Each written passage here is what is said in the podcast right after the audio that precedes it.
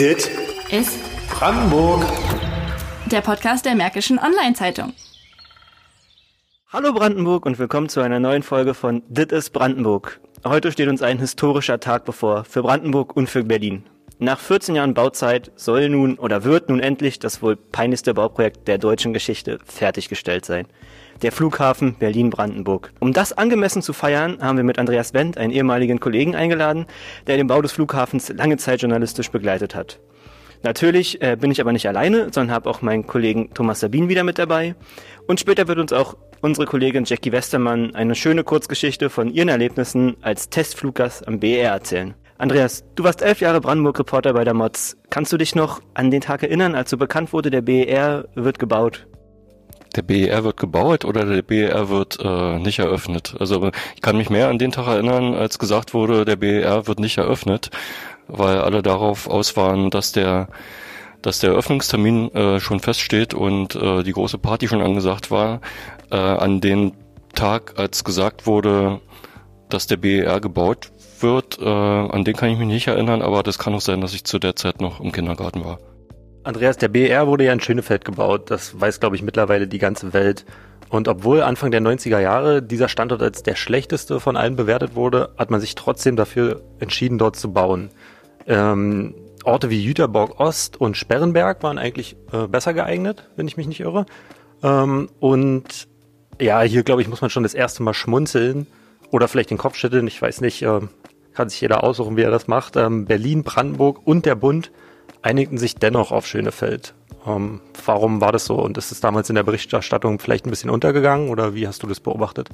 Also diese ganze Standortfrage Anfang der 90er, ich habe das intensiver eigentlich erst so ähm, Anfang der 2000er mit äh, beobachtet. Die Standortdiskussion war vorher und aus meiner Sicht äh, Jüterbock, weiß ich nicht, ob das tatsächlich in, der engeren, in die engere Wahl kam.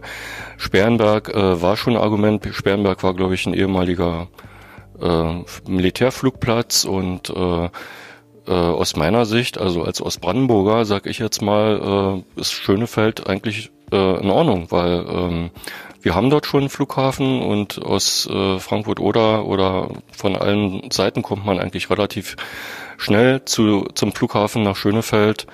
Ähm, ich fand die Entscheidung oder finde die Entscheidung, den Flughafen dort zu bauen, eigentlich nicht verkehrt. Ich weiß, da scheiden sich die Geister. Ähm, nur man hätte ihn halt schneller bauen müssen. Angefangen, oder den ersten Spatenstich gab es ja dann 2006, dann war die Eröffnung für Oktober 2011 geplant. Die wurde dann ja 2010 auf Juni 2012 korrigiert und dann vier Wochen vor der geplanten Eröffnung traten ja die berühmt-berüchtigten Probleme mit der Brandschutzanlage das erste Mal so medial in Erscheinung.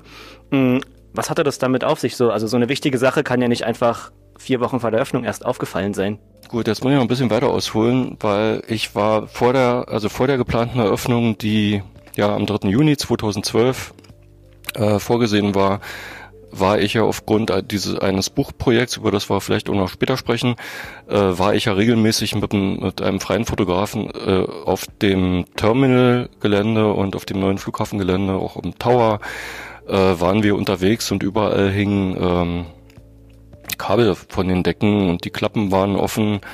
Ähm, und wir haben dann auch mal, wo, es musste immer uns jemand begleiten. Wir konnten natürlich nicht alleine darum äh, rumrennen und uns umschauen, sondern es war immer jemand von der Flughafengesellschaft dabei. Und auf die Frage, ob das äh, dann wirklich in drei Wochen oder in vier Wochen losgeht, kam dann immer die Antwort, ja, keine Sorge, keine Sorge. Äh, das sind alles nur Restarbeiten. Ähm, das, das funktioniert alles schon. Ne? Ähm, komischerweise war ich ähm, im Frühjahr diesen Jahres nochmal äh, mit dem mit dem aktuellen Geschäftsführer, mit Herrn Lütke Daldrup äh, und der Presse, den Presseleuten dort.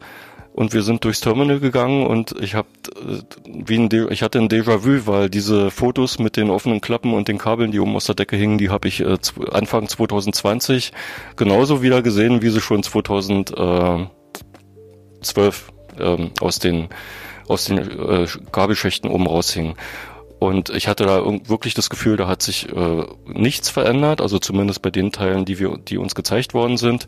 Und die Rauchgasanlage, äh, die Brandschutzanlage, die halt 2012 zu, äh, die Eröffnung verhindert hat, äh, ja, ich denke schon, dass einige oder dass fast alle wussten, es wird nicht hinhauen. Also es gab hier auch im Kollegenkreis äh, bei der Mods äh, Leute, die gesagt haben, die Bekannte haben, die auf dem Flughafen bauen und die Bekannten, die haben gehört, der wird ja gar nicht eröffnet. Die haben mich dann gefragt und äh, ich habe gesagt, nein, Flughafengesellschaft, der, die Pressesprecher vom Flughafen sagen, alles im grünen Bereich und am 3. Juni geht's los. Nicht umsonst wurde ja schon, äh, wurden ja die ersten Flüge schon gebucht äh, und die Kanzlerin zum, zum, zur Eröffnungsparty eingeladen. Andreas, du schmunzelst immer, das können unsere Zuhörer und Zuhörerinnen nicht so genau sehen. Ähm, aber ist das für dich alles so ein bisschen ironisch, wenn man das rückblickend betrachtet? Also hast du öfter den Kopf geschüttet oder öfter gelacht? Im Nachhinein ist das alles schon ein bisschen spooky gewesen, weil ähm, bis, also bis zu dieser geplatzten Eröffnung war ich ein bisschen blauäugig und habe gedacht, also trotz einiger kritischer Hinweise äh, oder ja, was man so aus zwischen den Zeilen manchmal rausgelesen hat, habe ich gedacht, naja, wird schon alles hinhauen, weil die machen so einen Aufwand, äh, noch Tag der offenen Tür davor. Jetzt mit Abstand betrachtet, ähm, muss ich schon darüber schmunzeln, was äh, innerhalb dieser acht Jahre passiert ist. Also fangen wir an mit wechselnden Geschäftsführern, fangen wir an mit, oder reden wir über, äh, ich habe heute früh überlegt, ob mir, weil ich mit der Frage eventuell noch rechne, welcher der beste BER-Witz ist. Also diese Kette von Witzen, äh, jede Satiresendung äh, hat neben der Elbphilharmonie in, in Hamburg hatte dann immer den BER. Der BER hat im Prinzip alle in den Schatten gestellt, was äh, Sarkasmus angeht. Ähm, und was dann passiert ist im Nachhinein, ähm, da wurden äh, Geschäfts-, also neue, da kam Medorn, es kam, also nach Rainer Schwarz kam Medorn und dann kam, äh, den Namen habe ich jetzt schon vergessen, der war auch mal kurz da und also es es war einfach ein Kommen und ein Gehen und das gleiche war bei den Pressesprechern und ich habe mal die Pressesprecher bewundert, ähm, die sich da um Kopf und Kragen reden mussten, um ähm, dieses äh, peinliche Objekt äh, gut in der Öffentlichkeit dastehen zu lassen. Was war denn dein Lieblingswitz, wenn du es schon erwähnt hast? hast du einen? Mir ist echt, mir ist keiner eingefallen. Mein Lieblingswitz war es eigentlich kein Witz, sondern das war ähm, eine, eine offizielle Anfrage und die offizielle Antwort des Pressesprechers. Ich hatte, ähm, wir hatten eine Meldung bei uns im Blatt. Ähm, die Grünen hatten sich darüber beschwert, dass am Terminal des äh, neuen Flughafens Willy Brandt äh, viele Vögel sterben, weil die gegen die Scheiben fliegen. Und ähm, haben da irgendwas, irgendwas haben die Grünen gefordert und daraufhin hatte ich den äh, damaligen Pressesprecher angerufen, weiß aber auch nicht mehr, wer das, wer das jetzt gerade war. Und der hat zu mir ernsthaft gesagt, ja, wir kennen das Problem. Ähm, wir machen jetzt Folgendes, wir lassen dort ab und zu mal Baufahrzeuge vorbeifahren und ähm, stellen Leitern auf und fahren die Leitern wieder ein, damit die Vögel den Eindruck haben, hier passiert etwas und nicht gegen die Scheiben fliegen. Also wenn die Vögel sozusagen merken, okay, das ist jetzt ein Objekt, wo äh, gearbeitet wird, dann kommen sie nicht in die Versuchung, so nah daran zu fliegen und an den Scheiben zu verändern. Ne? Und dieses, äh, dieses Bild, was der vermittelt hat, also wir tun mal hier so, als ob wir bauen würden, um die Vögel vom Terminal fernzuhalten, diesen Eindruck, äh, etwas äh, zu bauen, äh, der ging ja nur über fünf, sechs, sieben Jahre, ne? Also wo man sich immer gefragt hat, was ist denn passiert? Ja, es ist schon kurios. Ähm, sag mal, Andreas, wie gut kennst du Rainer Brettschneider? Ähm, vielleicht kurz zur Erklärung. Ähm, Rainer Brettschneider war von 2013 bis zum Ruhestand 2019 als Staatssekretär Flughafenkoordinator in der Brandenburger Staatskanzlei. Ähm, bist du ihm jemals begegnet? Ich bin ihm ein paar Mal begegnet, ja. Äh, wir hatten mehrere Interviews. Er war auch einmal beim Mods Talk zu Gast in Frankfurt und äh, das ist ein gutmütiger älterer Mann, der inzwischen in Rente ist äh, oder in Rente sein könnte, aber der gesagt hat, er lebt so lange, bis er bleibt so lange am Leben, bis der Flughafen eröffnet ist. Und er hat äh, als Aufsichtsratsvorsitzender äh, immer versucht, ähm, ja, auch dieses Projekt so darzustellen, als wäre es auf einem guten Weg. Also meine letzte Pressekonferenz, äh, also wo, wo ich äh, für die Mods dort mit bei der, nach einer Aufsichtsratssitzung anwesend war, das war Anfang des Jahres, gab es einen Bericht vom TÜV und dieser Bericht des TÜVs ist, äh, ist nur hinter verschlossenen Türen vorgestellt worden und ähm, der hat im Kern ausgesagt, aber das wurde auf der Pressekonferenz nicht gesagt, sondern es ist so durchgesickert, der hat im Kern ausgesagt, es gibt aber noch jede Menge zu tun. Und ähm, die Frage, ob der Flughafen tatsächlich eröffnet, die ist etwas wackelig. Also oder die Antwort, äh, ob er das eröffnen könnte. Und daraufhin hat ähm, Herr Brettschneider dann so einen Satz gesagt, wir haben dem TÜV den Eindruck vermittelt, dass der Flughafen öffnen könnte. Also das war so eine schwammige Formulierung, äh, wo ich dann auch nochmal nachgefragt habe, was heißt denn nun? Hat der TÜV gesagt, der Flughafen kann eröffnen oder hat er gesagt, er kann nicht eröffnen? Und dann hat er den Satz nochmal wiederholt und das ist dann typisch Politiker, also man kann dann irgendwie alles rein interpretieren. Du hattest den Modstalk erwähnt, da war er zu Gast vor zwei Jahren, genau. Ähm, da hat er sehr interessante Einblicke auf der Bühne gegeben und die wollen wir unseren Hörerinnen und Hörern natürlich nicht vorenthalten. Und eine Grundlage, äh, ich will es nicht äh, zu langweilig oder zu lang machen, war, dass der Architekt entschieden hat, dass die fünfte Dimension des Baus, also das Dach, ungestört bleibt. Das heißt, die Techniker haben eine Sache gemacht. Es gibt keine Rauchabzüge im Brandfall ins Dach, sondern auch aus dem sechsten Stock ist nach den Planungen der Rauch in großen Pumpen runter in den Keller gesaugt worden und dann nach außen gemacht. Mhm. Und dieses technische Problem, was es in keinem Gebäude der Welt gibt, hat nicht geklappt. Ja, so äh, Rainer Brettschneider beim Mods Talk. Aber neben dem Problem, was er erläutert hat, ging natürlich noch einiges anderes schief, was eigentlich äh, ja kaum zu glauben ist. Zum einen dieses Brandschutzkonzept, was nicht funktionierte. Dann äh, gab es Sprinkleranlagen, die nur tropften permanent. Ähm, das Licht brannte wohl Tag und Nacht, äh, weil es nicht, sich nicht regeln ließ. Ähm, und die Türen öffneten nicht richtig. Und jetzt mein allerliebster Liebling, dass die Rolltreppen zu kurz waren. Was sagst du dazu, Andreas? Ganz schön viel, oder? Auf einen Haufen? Ja, ich glaube, da kommen noch ein paar Sachen dazu.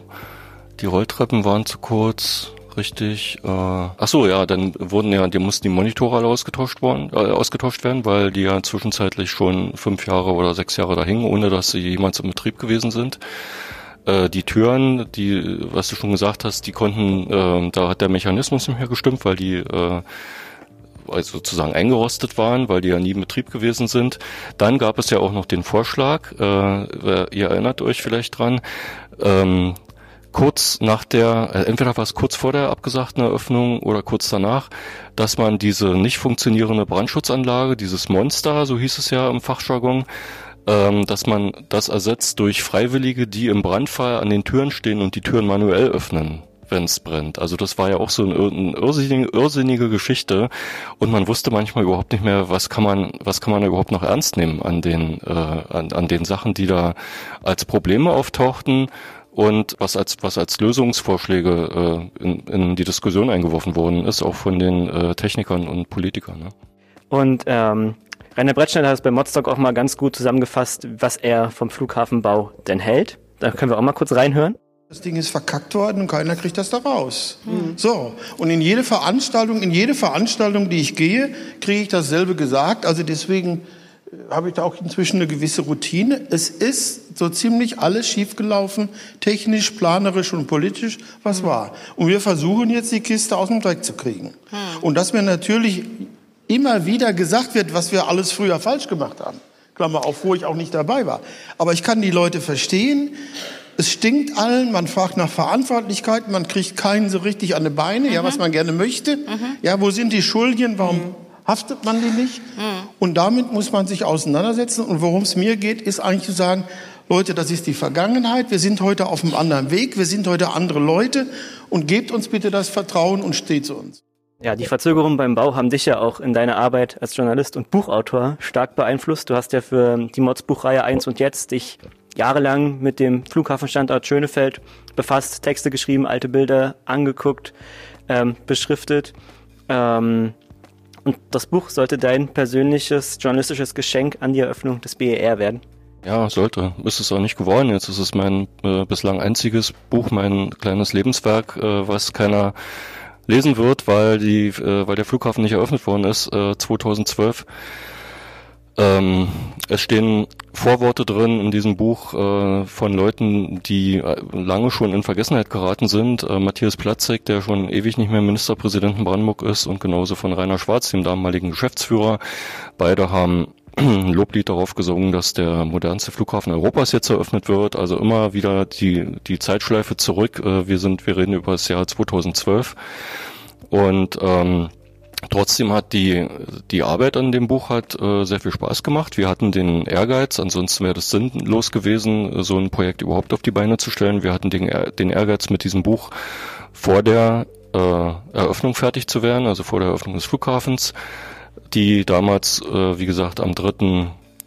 Äh, Juni 2012 geplant war und wir waren Anfang Mai war das Buch fertig. Ja? Und dann gab es noch einen Tag der offenen Tür, der geplant war am BER, der auch stattfand. Aber vor diesem Tag der offenen Tür gab es den 8. Mai, möchte ich sagen, aber ich bin mir nicht ganz sicher, ähm, wo dann eiligst, äh, also innerhalb, wir hatten Redaktionskonferenz und dann kam äh, früh Vormittag um 11 oder um 10 und dann kam irgendwie die Nachricht, äh, dass in einer Stunde eine Pressekonferenz in Schönefeld stattfindet.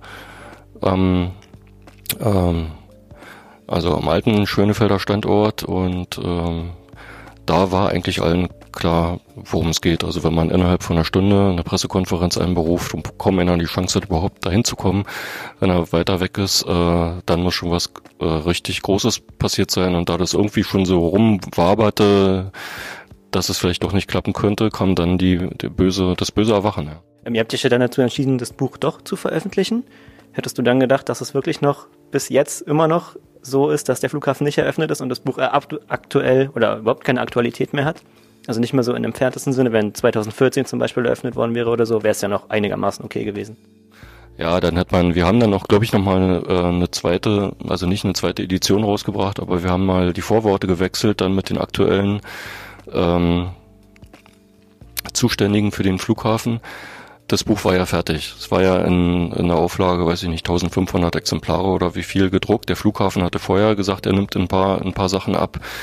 Und ähm, das Buch an sich ist ja, also was soll ich auch anders sagen, es ist natürlich nicht schlecht. Es äh, bildet ähm, den Flug, den alten und neuen Flughafen Schönefeld historisch ab. Und ähm, das war dann auch, hat auch sehr viel Spaß gemacht. Ähm, das erste, eins der ersten Exemplare dann dem regierenden, damaligen regierenden Bürgermeister von Berlin, Klaus Wowereit, in die Hand zu drücken. Äh, also mit den, mit den entsprechenden Worten. Wir haben, wir sind pünktlich mit unserem Buch. Der Flughafen war zu dem Zeitpunkt an diesem Tag der offenen Tür im Mai. Da war schon klar, äh, Flughafen wird nicht eröffnet. Das war für den natürlich ein Spießrutenlauf an dem Tag, diesen Tag der offenen Tür, da irgendwie absolvieren zu müssen.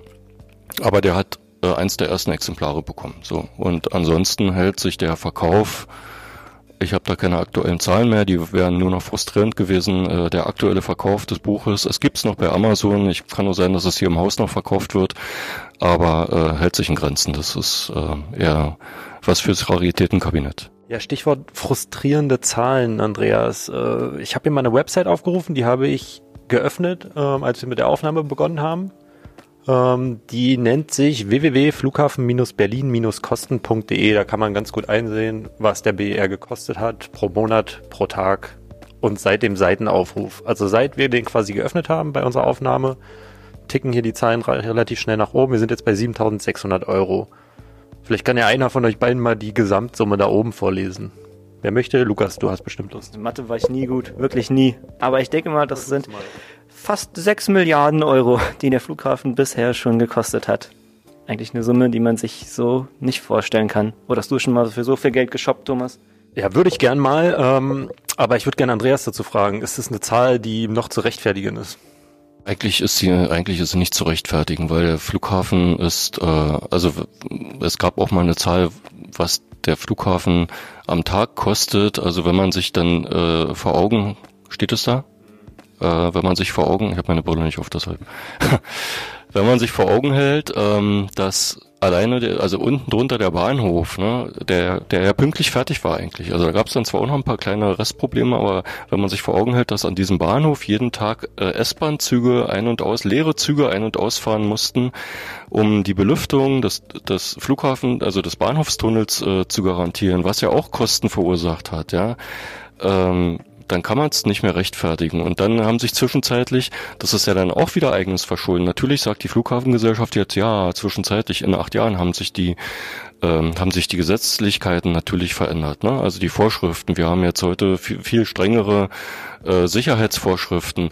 Die, das fällt natürlich auch alles in die fast sechs Milliarden rein. Es musste natürlich, es musste also umgeplant werden, weil sich die Gesetzlichkeiten verändert haben. Dann ging man davon aus, dass der Flughafen größer wird, äh, als er 2009, 2006 und wann auch immer erwartet wird. Jetzt haben sie ihn größer gebaut. Jetzt haben wir Corona. Es fliegt kaum noch jemand und die Frage ist, ob der Flughafen überhaupt irgendwann mal ausgelastet ist oder also wenn Corona als äh, Dauerzustand äh, bestehen bleibt, dann ist die Fliegerei, dann hat äh, die liebe Greta alles erreicht.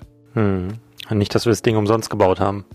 Ach, da wird sich bestimmt was finden, ne? Also als Nachnutzung. Also es hat ja irgendwie einen Reiz, der dieses Flughafengebäude, äh, was Herr Brettschneider vorhin sagte, von der Architektur her, das ist ja noch nicht ganz ohne, wenn man da drin steht. Also die Größe ist ja, die hat die Größe des, äh, dieses Terminal hat die Größe des Olympiastadions. Ne? Das muss man sich mal vorstellen. Und das ist schon, äh, es ist schon beeindruckend. Nur ähm, steht da Aufwand und äh, äh, Kosten und Aufwand stehen die in einem und Nutzen in einem Verhältnis. Das ist die Frage. Hm, ja, es ist unglaublich, aber wahr. Ähm, die bisherigen Kosten sind also enorm. Jetzt fragt man sich natürlich, wie so eine Summe zustande kommt. Und Rainer Brettschneider, einen haben wir noch, hat im Modstalk mal versucht, das zu erklären. Es gibt Fehlplanungen, es gibt Fehlentwicklungen. Dann gibt es aber auch Sachen, dass der Schallschutz in Schönefeld besonders wichtig war und statt den 200 Millionen, die man angenommen hat, werden für den Schutz der Bürger 750 Millionen ausgegeben. Mhm. Das war nicht so eingeplant, ist aber wichtig dafür, dass die Leute im Flughafen Nähe vernünftig, einigermaßen leben ein, vernünftig können. einigermaßen ja. leben können. Ja. Es gibt natürlich Fehler und eine zweite Sache ist, dadurch, dass der Bau so spät eröffnet wird, haben Sie eine Situation, die Sie normalerweise nicht haben. In die Baukosten werden nämlich die Finanzierungskosten einberechnet. Aha. Also der Flughafen München ist gebaut worden, war fertig, hat aber Kredite und Zinsen hinterher bezahlt nach Eröffnung. Wir werden nicht fertig. Also müssen, wir müssen ja jetzt schon Kredite und Zinsen zahlen und die laufen jetzt auf in die Finanzierungssumme, mhm. sodass sie äh, jetzt rein buchhalterisch kleinkariert noch keine Erträge haben. Unterschied, ja. Unterschiedliche Summen ja. haben. Trotzdem ist, wissen wir das, es ist viel zu viel. Aber wir glauben, und das ist, glaube ich, ganz wichtig, dass wir das mit dem Betrieb reinholen können. Flughäfen, die laufen, sind Gelddruckmaschinen mhm. und das kriegen wir hin. Also Andreas, Flughäfen sind Gelddruckmaschinen, der BR eher Geldverbrennungsmaschine? Normalerweise gebe ich ihm recht. Äh, Flughafen, Flughäfen sind Gelddruckmaschinen, wenn wir in normalen, äh, also im Alltag leben und das Leben so ist, wie wir es bis vor einem äh, Jahr etwa kannten. Ne? Ähm, dann hast du die Flüge, die Leute, die überall hinfliegen, auch wenn, äh, auch wenn da vielleicht politisch äh, ein gewisser Druck drauf liegt, die Flüge zu reduzieren, aber und du hast äh, ich glaube 50 Prozent oder 60 Prozent des Umsatzes wird auch über ähm, diesen den ganzen Verkauf Duty Free und sowas gemacht. Ne? Das sind ja nicht nur die Flüge, dann gibt's die Landerechte, die bezahlt werden. Und also das funktioniert schon, aber äh, das mag in, in München funktioniert haben, aber in Berlin nochmal jetzt unter diesen Voraussetzungen großen Flughafen gebaut, äh, eine peinliche Nummer, viel, viel Geld dafür bezahlt, was äh, Herr Brettschneider schon gesagt hat. Die Finanzierung musste ja schon, der Flughafen musste ja äh, schon finanziert werden, noch während er im Bau war, weil er nicht pünktlich geöffnet hat. Und jetzt eine Situation, wo nicht mehr so viele äh, mit dem Flugzeug unterwegs sein können, äh, wo also weiterhin Zuschüsse möglich, äh, nötig sind. Deshalb ähm, äh, wird das Ding auf jeden Fall nicht eine Gelddruckmaschine. Ja, jetzt ist es so, dass der BR mindestens 6,5 Milliarden Euro kosten wird. Durch Corona kommt halt, wie du gerade schon gesagt hast, die wegbrechenden Passagierzahlen hinzu. Und da rechnet man in diesem Jahr mit einem Verlust von 260 Millionen, nächstes Jahr dann mindestens 360 Millionen. Jetzt gibt es nach der Eröffnung, oder es gibt jetzt schon vor der Eröffnung einen Einstellungsstopp. Die Mitarbeiter werden direkt nach der Eröffnung wieder in die Kurzarbeit geschickt. Ähm, und die Ausbaustufen, die es ja geben sollte, werden um mindestens zwei bis vier Jahre nach hinten verschoben. Ist der Flughafen verflucht? Ja, ich, ja, hm? Ja, der ist, ich glaube, der ist verflucht, ja. Ich glaube, also wir wollen mal abwarten, ne? was am 30. oder 31. Oktober passiert. Also äh, ob da wirklich alles reibungslos läuft, weil die äh, die Komparsen, die waren ja äh, auch schon 2012 da und äh, angeblich hat alles äh, super funktioniert. Äh, und, und deshalb äh, wollen wir mal abwarten, wo die ersten Koffer landen, in welchem Flugzeug, äh, die über die Gepäckbänder transportiert werden und ob nicht äh, irgendein Stromaggregat ausfällt. Mhm, unsere Kollegin äh, Jackie Westermann, die hat das mal ausprobiert als Komparsin und war als Fluggasttesterin am BER unterwegs. Ähm, wie sie das damals dort erlebt hatte, wird sie uns jetzt in einer kleinen Kurzgeschichte erzählen. Vor der Eröffnung des BER spielen täglich hunderte Freiwillige das Verhalten von Flughafengästen für Mitarbeitende der Airlines, der Sicherheitsfirmen und der Sicherheitsbehörden sowie Flughafenangestellten durch. So soll dann ein reibungsloser Ablauf nach der Eröffnung im Oktober garantiert werden. Ich war knapp drei Monate vor der geplanten Eröffnung da. Auf dem Weg zum Eingang wandert mein Blick unweigerlich nach oben. Da ist sie also, die berüchtigte Brandschutzanlage. Nachdem ich in das Gebäude reingegangen bin und meine Registrierung überprüft wurde, ich gefragt wurde, ob ich gesund, mich gesund fühle, dementsprechend wahrscheinlich kein Corona habe, bekommen wir Testenden eine Test-ID, eine grüne Warnweste und eine Art Sportbeutel mit einem Kaffeebecher, einem Stift und einer Gepäckwagenmarke. Dann geht's weiter Richtung Ankunftshalle und zu den Kofferbändern. Eine Durchsage auf Deutsch und Englisch erinnert an die Abstandsregeln. Wir erhalten dann ein mehrseitiges Dokument. Jeder wird an diesem Tag zwei Abflüge und zwei Ankünfte simulieren. Wie und als wer wir reisen, steht in den ausgehändigten Unterlagen. Als Ralf Deschange, der mit einem Gepäckstück von Berlin nach Friedrichshafen reist, mache ich mich damit also auf den Weg zur Abflughalle. Und Probetesten heißt also tatsächlich die Realität testen. Am Check-in-Schalter dauert es ungefähr 40 Minuten, bis der Koffer abgegeben ist. Ich hatte irgendwie eigentlich auf eine Luxusbehandlung gehofft, aber nun ja. Mit einem Boardingpass geht es Richtung Sicherheitskontrolle. Doch hier hakt es zum ersten Mal.